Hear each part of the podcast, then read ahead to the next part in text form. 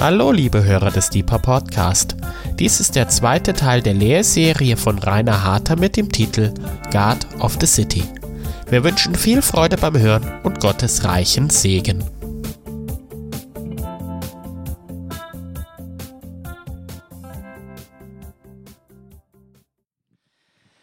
Letztes Mal haben wir darüber gesprochen, was eine Stadt eigentlich überhaupt ausmacht woher Städte kommen, biblisch gesehen, und haben festgestellt, dass wir als Christen ganz viel mit Städten zu tun haben, denn unsere Geschichte mit Gott beginnt in einem perfekten Garten, endet aber in einer vollkommenen Stadt. Also wir werden alle einmal Großstadtbewohner werden. Habt ihr schon mal ausgerechnet, wie groß das neue Jerusalem sein wird? Ich habe mal eine Karte gesehen. Mein lieber Mann, das ist eine Stadt, ja. Da ähm, kann man nur staunen. Dort werden wir leben. Heute Abend wird es darum gehen, Daniel hat es schon angedeutet, um die Frage, haben Städte eine Berufung? Ich weiß nicht, ob du schon mal geträumt hast über deine Stadt. Ob du dir deine Stadt schon mal anders vorgestellt hast als eine Ansammlung von Gebäuden und Geschäften, Menschen, Dienstleistungsangeboten und so weiter. Ob du deine Stadt schon mal gesehen hast wie eine Person, Wer ist diese Stadt, in der ich lebe? Welche Stärken hat diese Stadt? Welche Schwächen hat diese Stadt? Wie kann ich dieser Stadt dienen? Die meisten von uns benutzen ihre Städte. Ja, ich habe letztes Mal den Vergleich zum Auto gebracht. Viele von uns verwenden das Angebot der Stadt wie ein Kaugummiautomat. Wir werfen da was rein und dann kommt was raus, aber wir haben keine Beziehung zu dem Kaugummiautomat. Nun besteht die Stadt nicht aus Blech und Gummi, sondern primär aus einer Sozialgemeinschaft von Menschen, die mehr oder weniger miteinander zu tun haben. Und ich finde es sehr interessant, dass Jesus mit Städten ganz anders umgegangen ist, wie wir das in der Regel tun.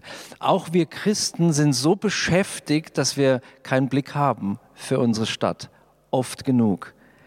Und heute Abend möchte ich gern mit euch eintauchen in diese Frage eben, wie sieht es aus, kann eine Stadt eine Berufung haben?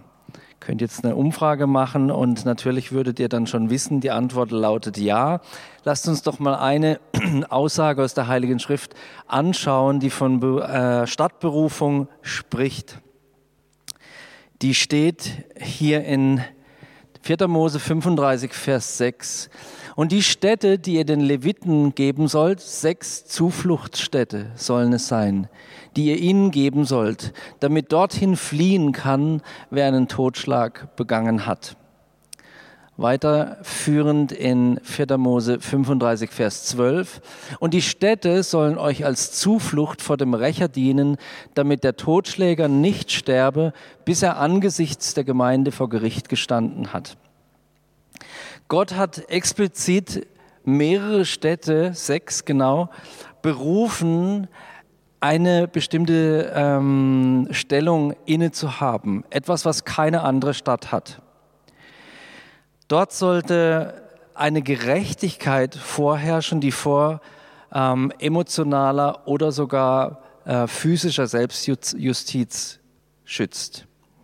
Städte sind auch heute noch, vielleicht in einem anderen Maß wie damals, Zufluchtsorte. Die meisten Obdachlosen leben nicht irgendwo im Wald, sondern mitten in der Stadt.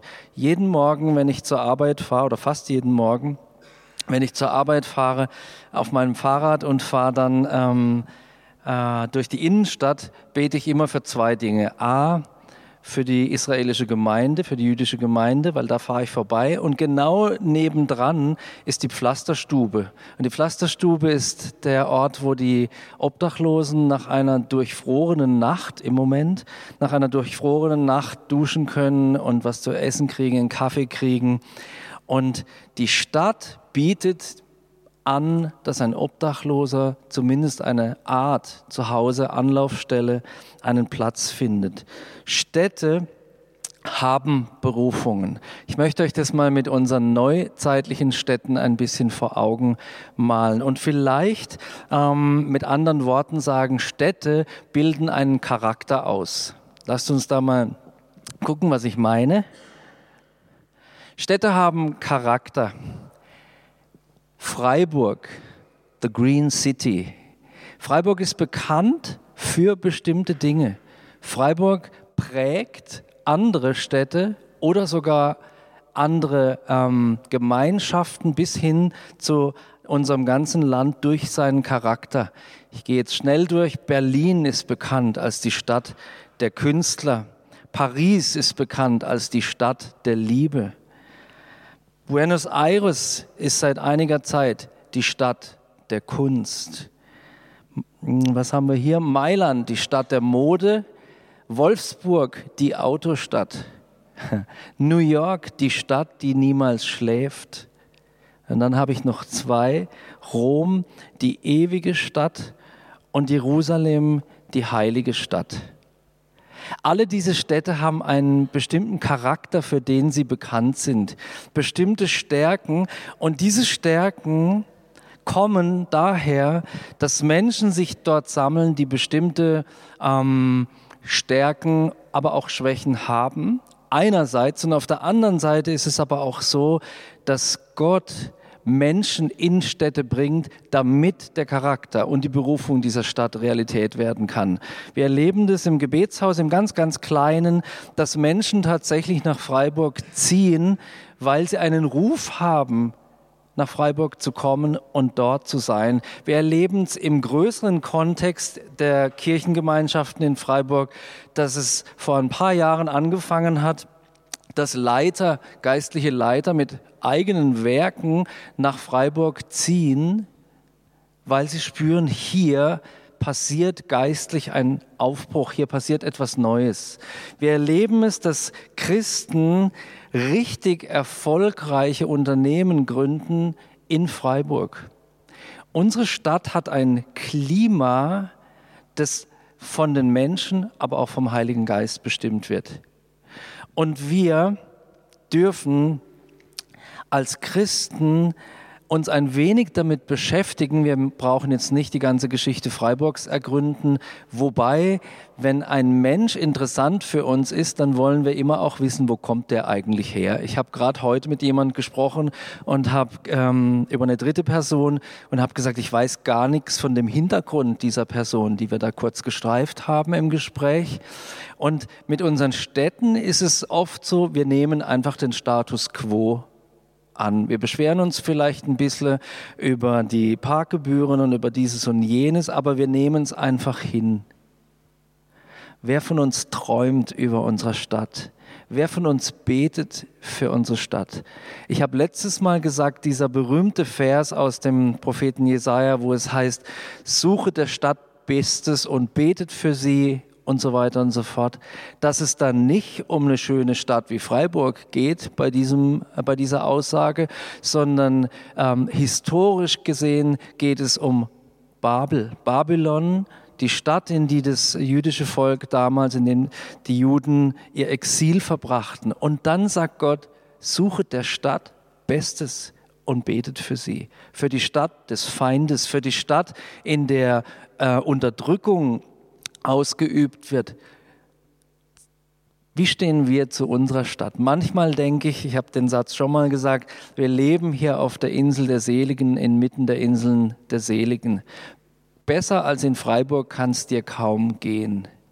Aber liebe Freunde, das ist nicht selbstverständlich. Wir haben ein Mandat, für diese Stadt einzutreten. Und ein Stück weit, wie wir dann nächste Woche sehen werden, liegt es an uns, was mit dieser Stadt passiert. Städte prägen, und zwar ganze Länder. Auch das möchte ich euch mit einer Aussage aus der Heiligen Schrift belegen. Da geht es um Babel. Jeremia 51, Vers 7.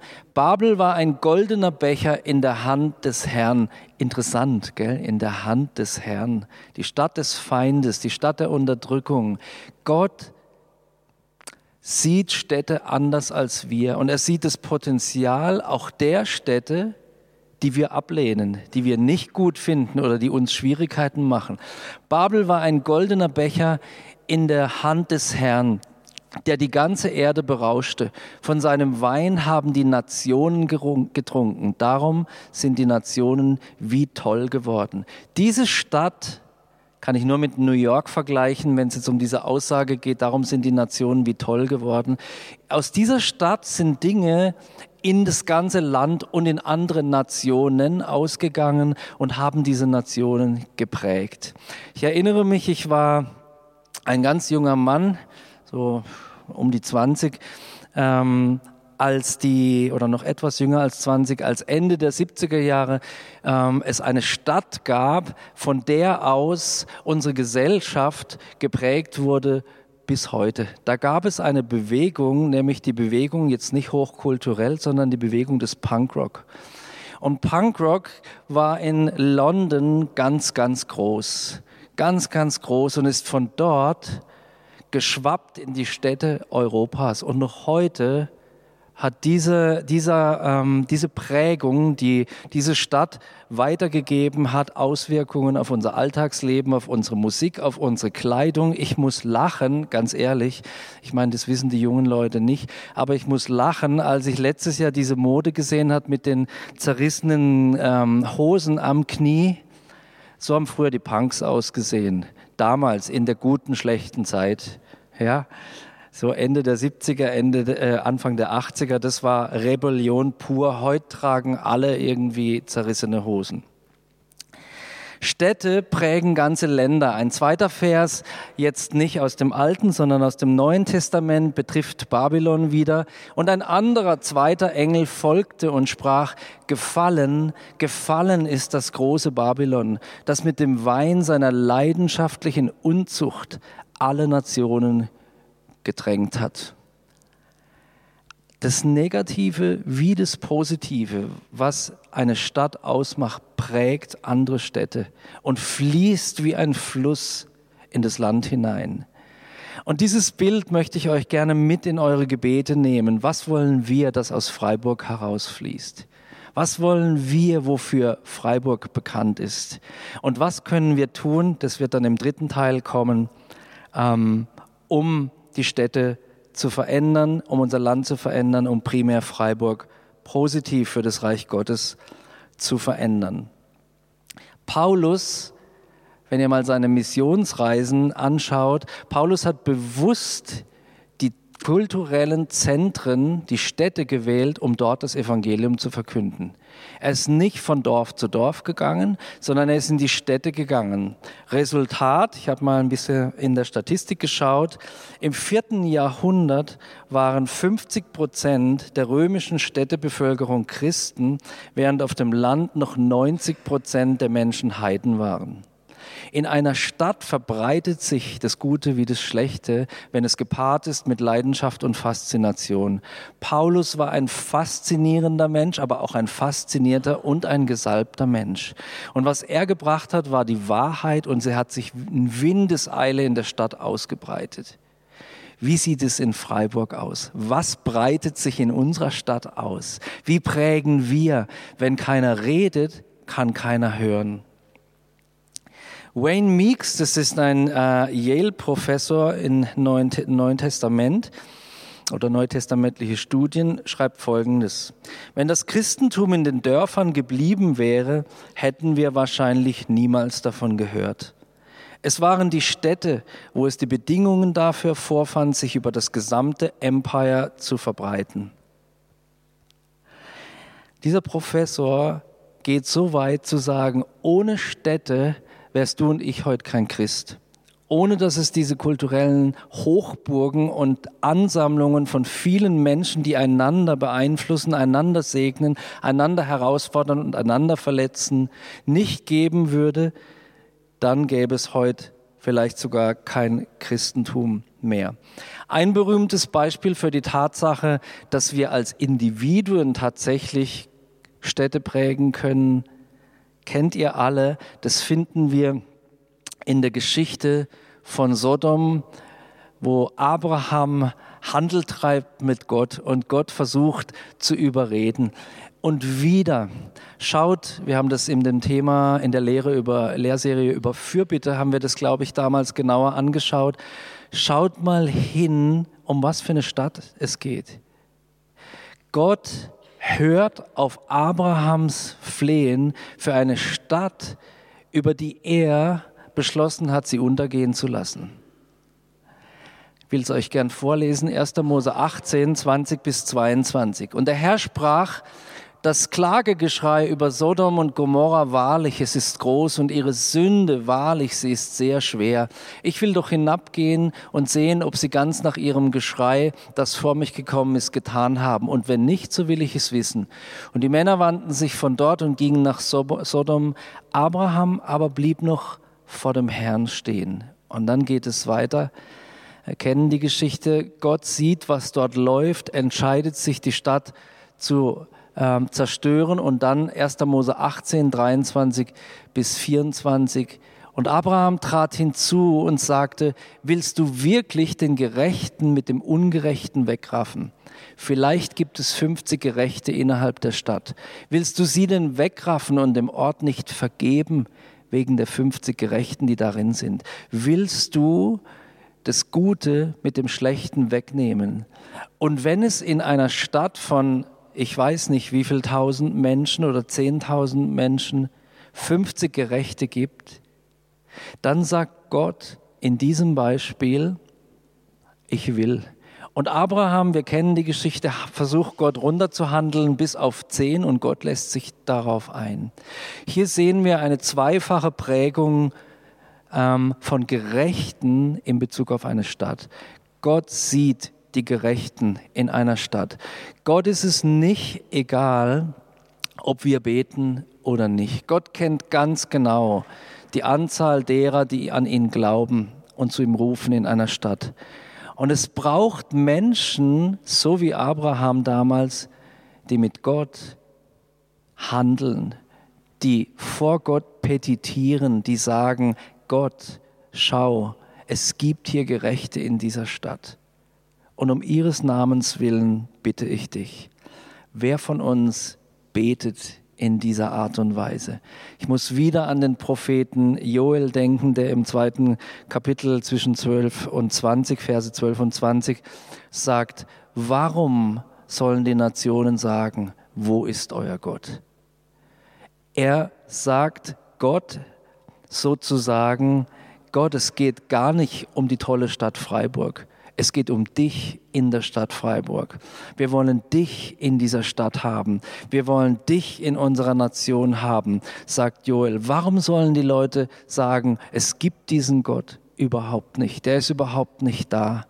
Beim Gebet für eine Stadt dürfen wir so beten. Es geht um die Ehre deines Namens hier in Freiburg. Freiburg soll bekannt sein dafür, dass du hier bekannt bist. Der Glaubende ist also ein Schutz für die ganze Gesellschaft. Es macht etwas aus, ob du da bist und betest oder nicht. Es macht etwas aus, ob die Gerechten da sind und beten. Ein schönes Beispiel, Daniel hat es auch angedeutet, ähm, ist das Freiburger Leitergebet. Wir beten zusammen und bekommen immer mehr das Verständnis, wir als Pastoren, Pfarrer, Priester, ähm, Leiter von Geschäftsführer von Firmen und so weiter und so fort. Wir Christen haben einen Ruf für diese Stadt einzustehen. Wir Verantwortungsträger, wir stellen uns im Geist gegen negative Einflüsse und segnen diese Stadt und rufen sie hinein in ihre Berufung. Und es ist eine wunderschöne Entwicklung, die es da gibt. Der Herr hilft uns, in den Riss zu treten und zu sagen, wir wollen nicht, dass diese Stadt untergeht. Wir wollen nicht, dass der Weg dieser Stadt der Weg ist, der es in, in der Vergangenheit war. Wir wollen, dass jeder auf der Straße Jesus Christus erkennt. Das klingt völlig abgehoben, aber ich werde euch zeigen, dass es biblisches Beispiel dafür gibt. Meine nächste Frage heißt, will Gott denn Städte erretten? Wir wissen, dass Gott so ganz pauschal, will, dass alle zur Erkenntnis der Wahrheit kommen. Jeder Mensch soll die Chance haben, gerettet zu werden. Aber wie sieht es mit Städten aus? Hat Gott ein Herz für eine ganze Stadtbevölkerung und sagt, ich will die ganze Stadt retten? Die Bibelleser unter euch kennen dieses Beispiel aus dem Propheten Jona, Kapitel 4, Vers 11, wo Gott durch den Propheten oder zum Propheten sagt, und ich, Gott, ich sollte nicht betrübt sein wegen der großen Stadt Ninive, in der mehr als 120.000 Menschen sind, die nicht unterscheiden können zwischen ihrer rechten und ihrer linken und eine Menge Vieh. Gott sagt, mich kümmern diese vielen Menschen. Und ich sehe, die können nicht unterscheiden zwischen Gut und Böse. Die wissen nicht, wo links und rechts ist und welches der richtige Weg ist. Diese Stadt will ich erretten und ihr wisst, wie die Geschichte ausgeht. Der bockige Prophet ärgert sich, dass sich alle bekehren. Eine ganze Stadt mit, wie es hier das Wort sagt, mit 120.000 Menschen und Gott hat sein Ziel erreicht. Freiburg hat Letzte Zahlen waren, glaube ich, so 230.000 ähm, Einwohner mit all den eingemeindeten Gemeinden ringsum. Und Gott schaut auf diese Stadt und er will gern, dass wir nicht bockig sind, sondern dass wir ein Herz entwickeln für diese Stadt und für ihre Menschen. Ein anderes Beispiel, Matthäus 23, Vers 37. Hier zeigt Gott auch, wie er ein Herz hat für eine ganze Stadt, dieses Mal Jerusalem. Jerusalem, Jerusalem, die da tötet die Propheten und steinigt, die zu ihr gesandt sind. Wie oft habe ich deine Kinder versammeln wollen, wie eine Henne ihre Küken versammelt unter ihre Flügel, und ihr habt nicht gewollt. An dieser Stelle, ist euch vielleicht aufgefallen, spricht Gott nicht über die Gläubigen in Jerusalem. Er spricht die Stadt an die gesamte Stadt, Jerusalem, Jerusalem, Freiburg, Freiburg. Wie oft wollte ich dich schon an mein Herz ziehen und du hast nicht gewollt. Ich habe vorhin zitiert, oh, ich habe falsch zitiert, das ist nicht Jesaja, sondern Jeremia 29, Vers 7, Entschuldigung, das Gebet für verfeindete Städte. Sucht den Frieden der Stadt, in die ich euch gefangen weggeführt habe, und betet für sie zum Herrn. Denn in ihrem Frieden werdet ihr Frieden haben. In der Stadt der Feinde kann man sogar Frieden haben, wenn man betet für die Stadt. Wie viel mehr müssten wir doch in einer Stadt, die uns nicht feindlich gesinnt ist, offene Türen für das Evangelium und für das Reich Gottes vorfinden, wenn wir beten. Ninive habe ich euch äh, angedeutet, beziehungsweise die Errettung von Ninive. Und jetzt kommen wir zum nächsten Punkt, Transformation von Städten. Tatsächlich gibt es Städte, die transformiert worden sind. Und auf diesen Teil freue ich mich. Ich habe ähm, einige Zeit investiert, um die Quellen zu prüfen, um das anzuschauen, ob diese Aussagen richtig sind und so weiter und so fort. Und ich möchte euch gerne drei Städte, beziehungsweise im ersten Fall sind sogar mehr als eine Stadt, drei Städte, nenne ich es jetzt mal, beschreiben, von ihnen erzählen und euch die Schönheit dessen vor Augen malen, was passieren kann, wenn Christen eins werden, wenn sie ihre eigene Agenda nicht mehr so wichtig nehmen, wenn Pfarrer, Pastoren und Priester, Gebetshausleiter und so weiter und so fort nicht ihr eigenes Reich bauen, Entschuldigung, sondern wenn sie primär schauen, was will der Herr.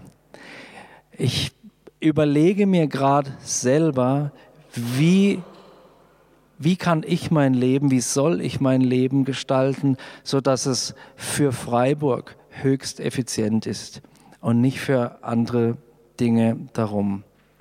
Mein erstes Beispiel, das kennen viele von euch, nehme ich an, die Erweckung auf den ähm, äußeren Hebriden Isle of Lewis. Und hier seht ihr drei Helden. Also einmal der Duncan Campbell, der wurde damals, als Erweckung ausbrach dort, wurde der eingeladen, um Predigtveranstaltungen zu haben. Ich möchte euch gerne O-Ton aus seinen Worten vorlesen. Und das Zweite, sind diese zwei Mädels da links und rechts. Diese zwei jungen Frauen, die ihr da seht, ja. Das sind zwei Schwestern und die haben die Entscheidung getroffen, so geht es mit unserem Pfarrbezirk, zu dem sie gehört haben, nicht weiter. Was ich eine absolut kleine, äh, absolut witzige, aber interessante Nebeninformation finde, ist nicht wichtig, aber diese zwei Mädels sind die Großtanten des aktuellen amerikanischen Präsidenten. Das finde ich echt witzig, aber ich möchte es nicht bewerten. okay, ich lese euch die Worte vor von Duncan Campbell. Er schreibt Folgendes. Ich möchte ganz deutlich machen, was ich unter einer Erweckung verstehe. Ich denke dabei nicht an mit Hochdruck durchgeführte Evangelisation. Ich denke nicht an Evangelisationsveranstaltungen oder spezielle Anstrengungen von Menschen. Erweckung ist ein Wirken Gottes. Ich bin mir sicher, dass es Sie interessiert zu erfahren, wie dieses gnadenvolle Wirken 1949 begonnen hat. Zwei alte Frauen, Peggy und Christine Smith. Die eine 84 Jahre, die andere 82, eine von beiden blind wie ein Stein, spürten eine große Last wegen des schrecklichen Zustands ihres Pfarrbezirks. Jetzt kommt der schreckliche Zustand. Damals besuchte keine einzige junge Person den Gottesdienst. Die beiden machten es sich zur Aufgabe zu beten. Ein bestimmter Bibelvers sprach sie sehr an. Jesaja 44, Vers 3 denn ich werde Wasser gießen auf das durstige und Bäche auf das trockene Land. Sie entschlossen sich viel Zeit ins Gebet zu investieren. So beteten sie beispielsweise dienstags von 10 Uhr abends und blieben bis 3 oder 4 Uhr morgens auf ihren Knien. Meine Mutter ist jetzt zwei, wird diesen Monat 82. Ich kann mir nicht vorstellen, dass meine Mutter von abends um 10 bis morgens um 4 auf ihren Knien ringt. Diese Leidenschaft hat, und meine Mutter ist eine tolle, ja, versteht mich nicht falsch, diese Leidenschaft hat sie nicht. Aber wer hat sie überhaupt? Diese zwei Frauen haben gebetet, dienstags von 22 Uhr bis 4 Uhr. Zwei alte Frauen in einem einfachen Cottage. Eines Nachts hatte eine der Damen einen Traum, in dem sie die Kirche voll mit jungen Menschen sah. Daraufhin ging sie zum Pfarrer und forderte ihn und die anderen Würdenträger heraus, mindestens zwei Nächte pro Woche gemeinsam zu beten.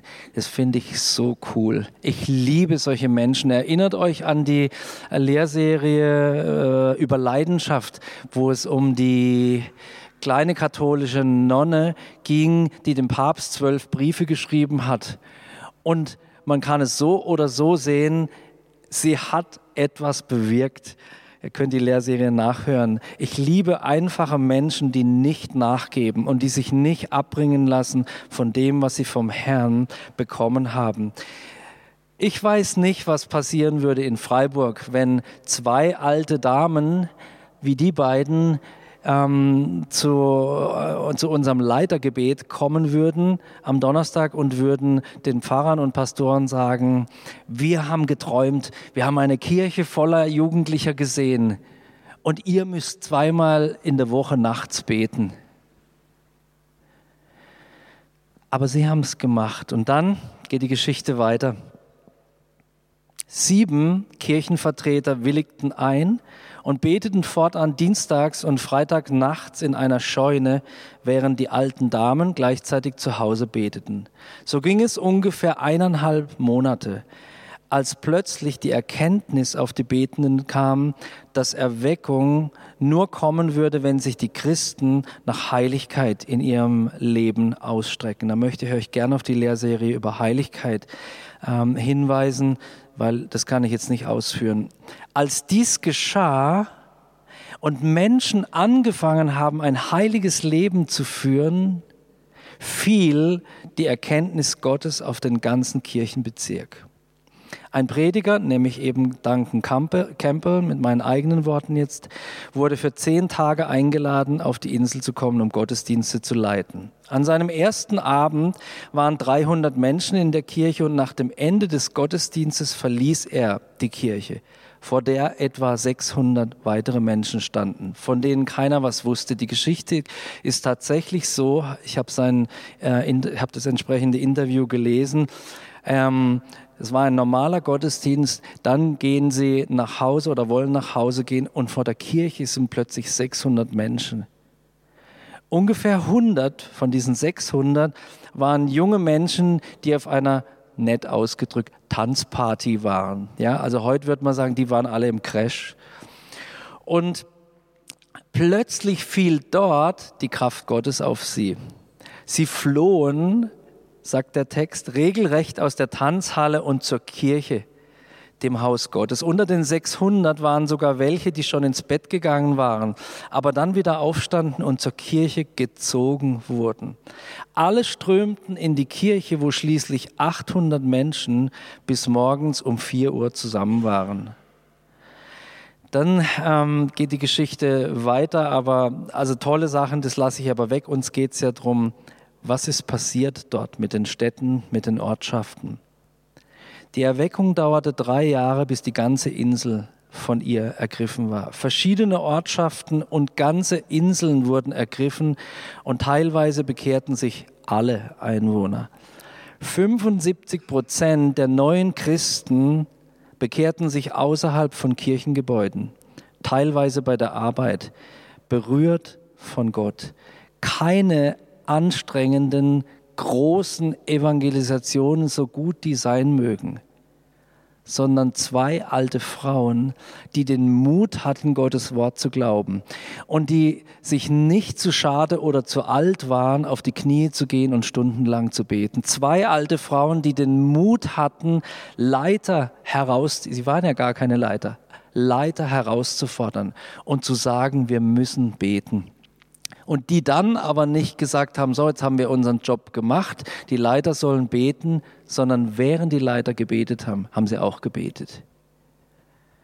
Und dann hat Gott geantwortet. Immer noch, wenn ihr da ein bisschen mal schaut im Internet oder mit den entsprechenden Büchern über Erweckungsgeschichte, bis heute ist die Isle of Lewis geprägt von dem, was begonnen hat mit den zwei oder auf den zwei runzligen Knien von diesen Frauen, die Gott ernst genommen hat. Was will ich damit sagen?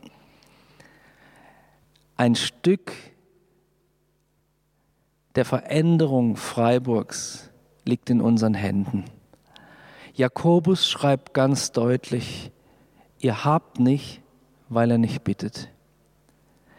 Wir als Christen haben das Werkzeug, mit dem überhaupt Menschen bleibend verändert werden können und ewiges Leben haben können, das Gebet. Ich will uns herausfordern, zu beten für unsere Stadt. Mein zweites Beispiel.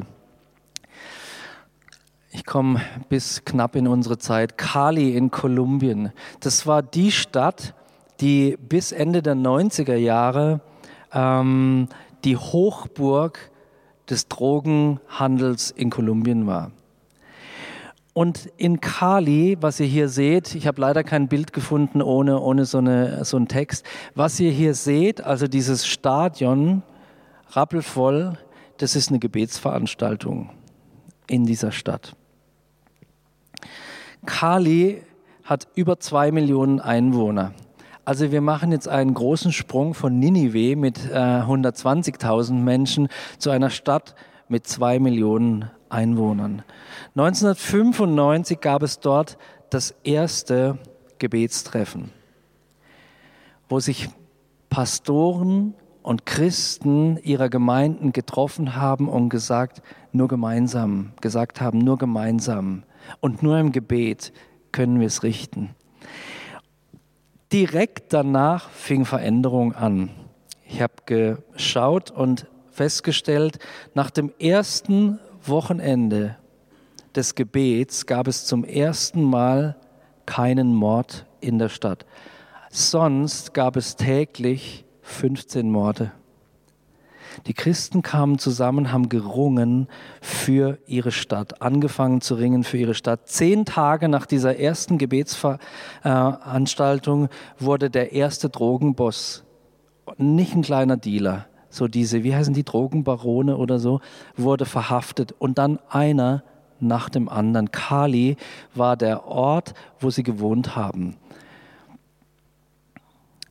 Dann haben die Christen der Stadt, die waren natürlich ermutigt jetzt, ja, jetzt haben sie verstanden, Gebet bringt was.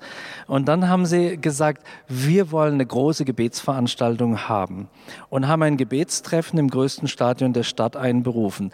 60.000 Menschen sind gekommen. Sechs von sieben Drogenbossen wurden in den ersten neun Monaten des Gebets verhaftet. Die Pastoren haben einen Bund geschlossen, nichts mehr zwischen sie kommen zu lassen. Die Veränderung einer Stadt ist ganz maßgeblich davon abhängig, ob die Leiter eins sind. Die Stadtverwaltung hat diese Veränderung natürlich mitbekommen und hat dann gesagt, wisst ihr was, für eure Gebetstreffen in dem Stadion nehmen wir keine Miete mehr, wir übernehmen das. Sie hat bezahlt, die Stadt, für das Sicherheitspersonal, für die Werbung, für die Gebetsveranstaltungen und für die Soundtechnik, was auch nicht so wenig ist, wenn man 60.000 Leute beschallen möchte. Und diese Entwicklung, die 1999 begonnen hat, die ist weitergelaufen.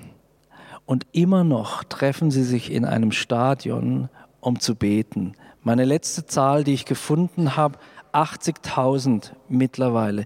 Die gesamte Fußballmannschaft, nur ein kleiner Neben, eine kleine Nebenbemerkung, die gesamte Fußballmannschaft hat sich bekehrt.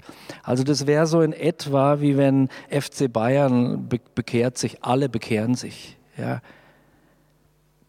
Und mein letztes Beispiel, Transformation einer Stadt ganz aus der aktuellen Zeit. Es ist der aktuelle Bürgermeister der Stadt Paranaque, Paranaque auf den Philippinen. Eine Stadt, die aktuell zum Muster von Transformation einer Sozialgemeinschaft auf den Philippinen geworden ist. Paranaque war eine Stadt, gibt's, kann man Bilder äh, immer noch sehen, wo der Müll auf den Straßen so hoch lag. Eine Stadt, die nur ein Dreckloch war. Und hier sehen wir den aktuellen Bürgermeister vor dem Stadtwappen. Ihr könnt es wahrscheinlich nicht sehen, deswegen lese ich es euch vor. Da steht City of Paranaque, dedicated to God. Morgens um acht, jeden Morgen um acht, kommen die Pastoren und Leiter der Stadt ins Rathaus und beten für alle einzelnen Dezernate und für den Bürgermeister. Jeden Morgen um acht. Es sind keine Märchen, das lässt sich alles belegen. Paranaque hat 600.000 Einwohner. Es macht mir Hoffnung für Freiburg. Wir sind nicht halb so groß. Und ähm, einer unserer Bürgermeister kommt zum Gebet und wir beten mit ihm.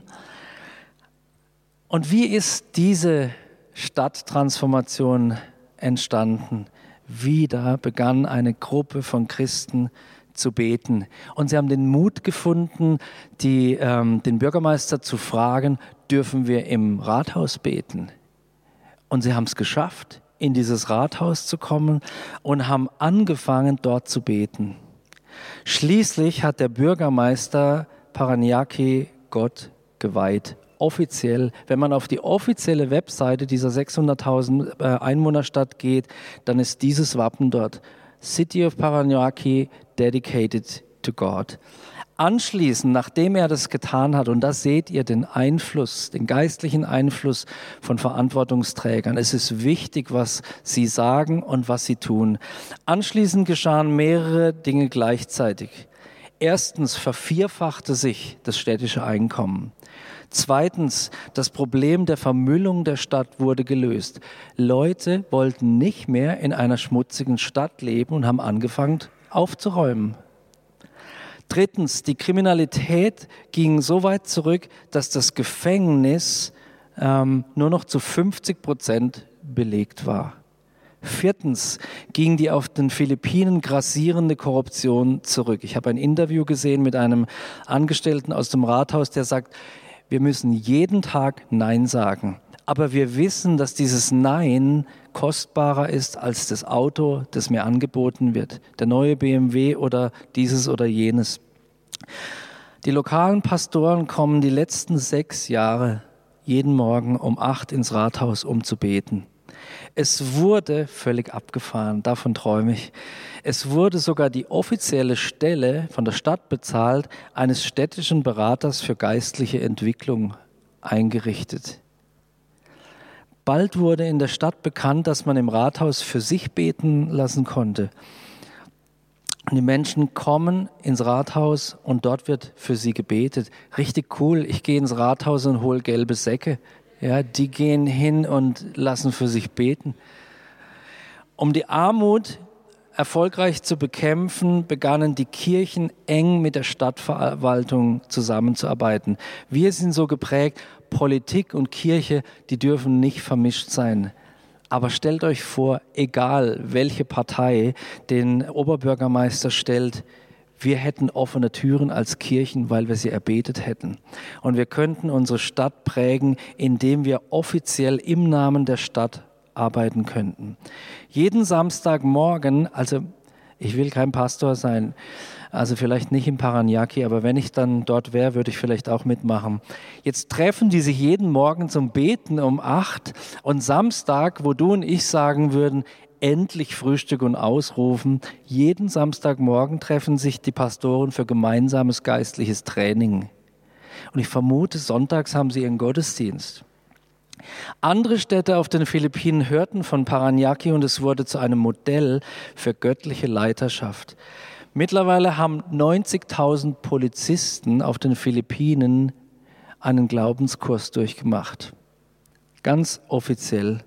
Der oberste Befehlshaber des Militärs, das habe ich auch gesehen, ein Interview mit ihm, der oberste Befehlshaber des Militärs der Philippinen, also nicht der Stadt, der ganzen Philippinen ist Christ. Gebet für die Verantwortungsträger ist der Schlüssel zur Veränderung der Philippinen. Menschen haben angefangen, für ihre Ver Verantwortungsträger zu beten und dann wurde viel anders. Ich möchte euch zum Schluss habe ein bisschen überzogen, Entschuldigung. Ich möchte euch zum Schluss einen Bericht aus der Philippine Star, einer Zeitung, vorlesen. Dieser Bericht ist vom 13.02.2018, also ganz aktuell. Dort schreiben sie, ich lese es jetzt auf Englisch vor, ähm, Change takes time. In the case of a city, its transformation is the result of years of good governance, wise investments, and dedicated service, dedicated service to, to people. Also dort wird gesagt, dass Veränderung Zeit braucht und im Falle einer Stadt das, die Transformation das Resultat von Jahren von guter Führung ist, weisen Investitionen und hingegebenen Dienst an den Menschen. Dafür steht das ähm, Rathaus in Paranaque, gegründet auf dem Gebet der Pastoren und der Menschen, die kommen. 2013 wurde vom Stadtrat ein Sechs-Punkte-Programm verabschiedet, vom Stadtrat. Zudem als ein Punkt gottzentrierte Leiterschaft gehört. Wie leiten wir nach Gottes Willen? Die Stadtverwaltung bleibt sich in ihrer Haltung, eine gottzentrierte Leiterschaft zu pflegen, treu, beginnend beim Bürgermeister. Jeder Mitarbeiter der Stadtverwaltung wird ermutigt, seine Arbeit kommt mir fast vor wie in einer Gemeinde. Ja, wir sprechen hier von der Stadtverwaltung. Jeder Mitarbeiter wird ermutigt, seine Arbeit mit Integrität, Ehrlichkeit, Demut, Selbstlosigkeit und Gottesfurcht zu tun. Der amtierende Bürgermeister sagt, ich vermute, dass wir in fünf bis acht Jahren die führende Stadt des ganzen Landes sein werden, was die Bereiche Arbeitsplatzgewinnung, Investitionen, Infrastruktur, Einkommen und Spendenweitergabe angeht. Also sie schauen nicht nur auf sich. Ich komme zum Ende, möchte das unkommentiert lassen, aber hoffen, dass ihr ein wenig Hunger bekommen habt für die Veränderung unserer Stadt. Und wieder, habe ich am Wochenende in Chemnitz gesagt, wieder will ich sagen, es beginnt mit zwei Punkten, die wir alle haben. Eins, zwei, auf unseren Knien beginnt die Veränderung für unsere Stadt. Lasst uns aufstehen. Zum Schluss, Lobpreisteam, bitte ich nochmal nach vorne zu kommen zu einem letzten Anbetungslied heute Abend.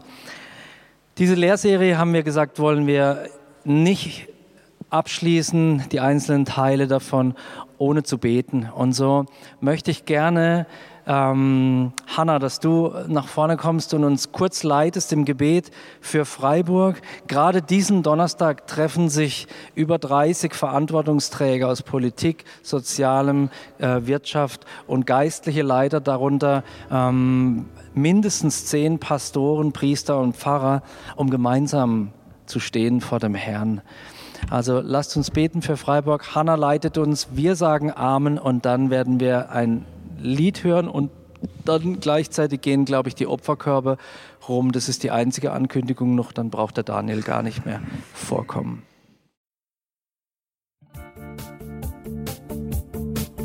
Liebe Hörer, wenn Sie noch weitere Abende aus unserer Deeper-Serie mit und nacherleben möchten, besuchen Sie uns einfach auf unserer Webseite www.gebetshaus-freiburg.de.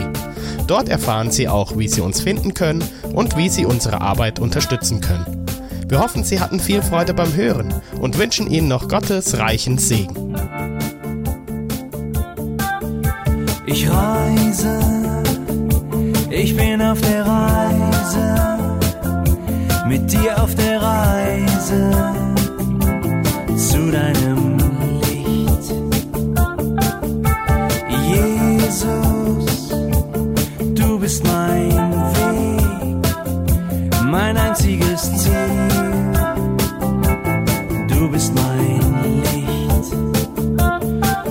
Ich will tiefer, weiter, höher, schneller, intensiver, klarer.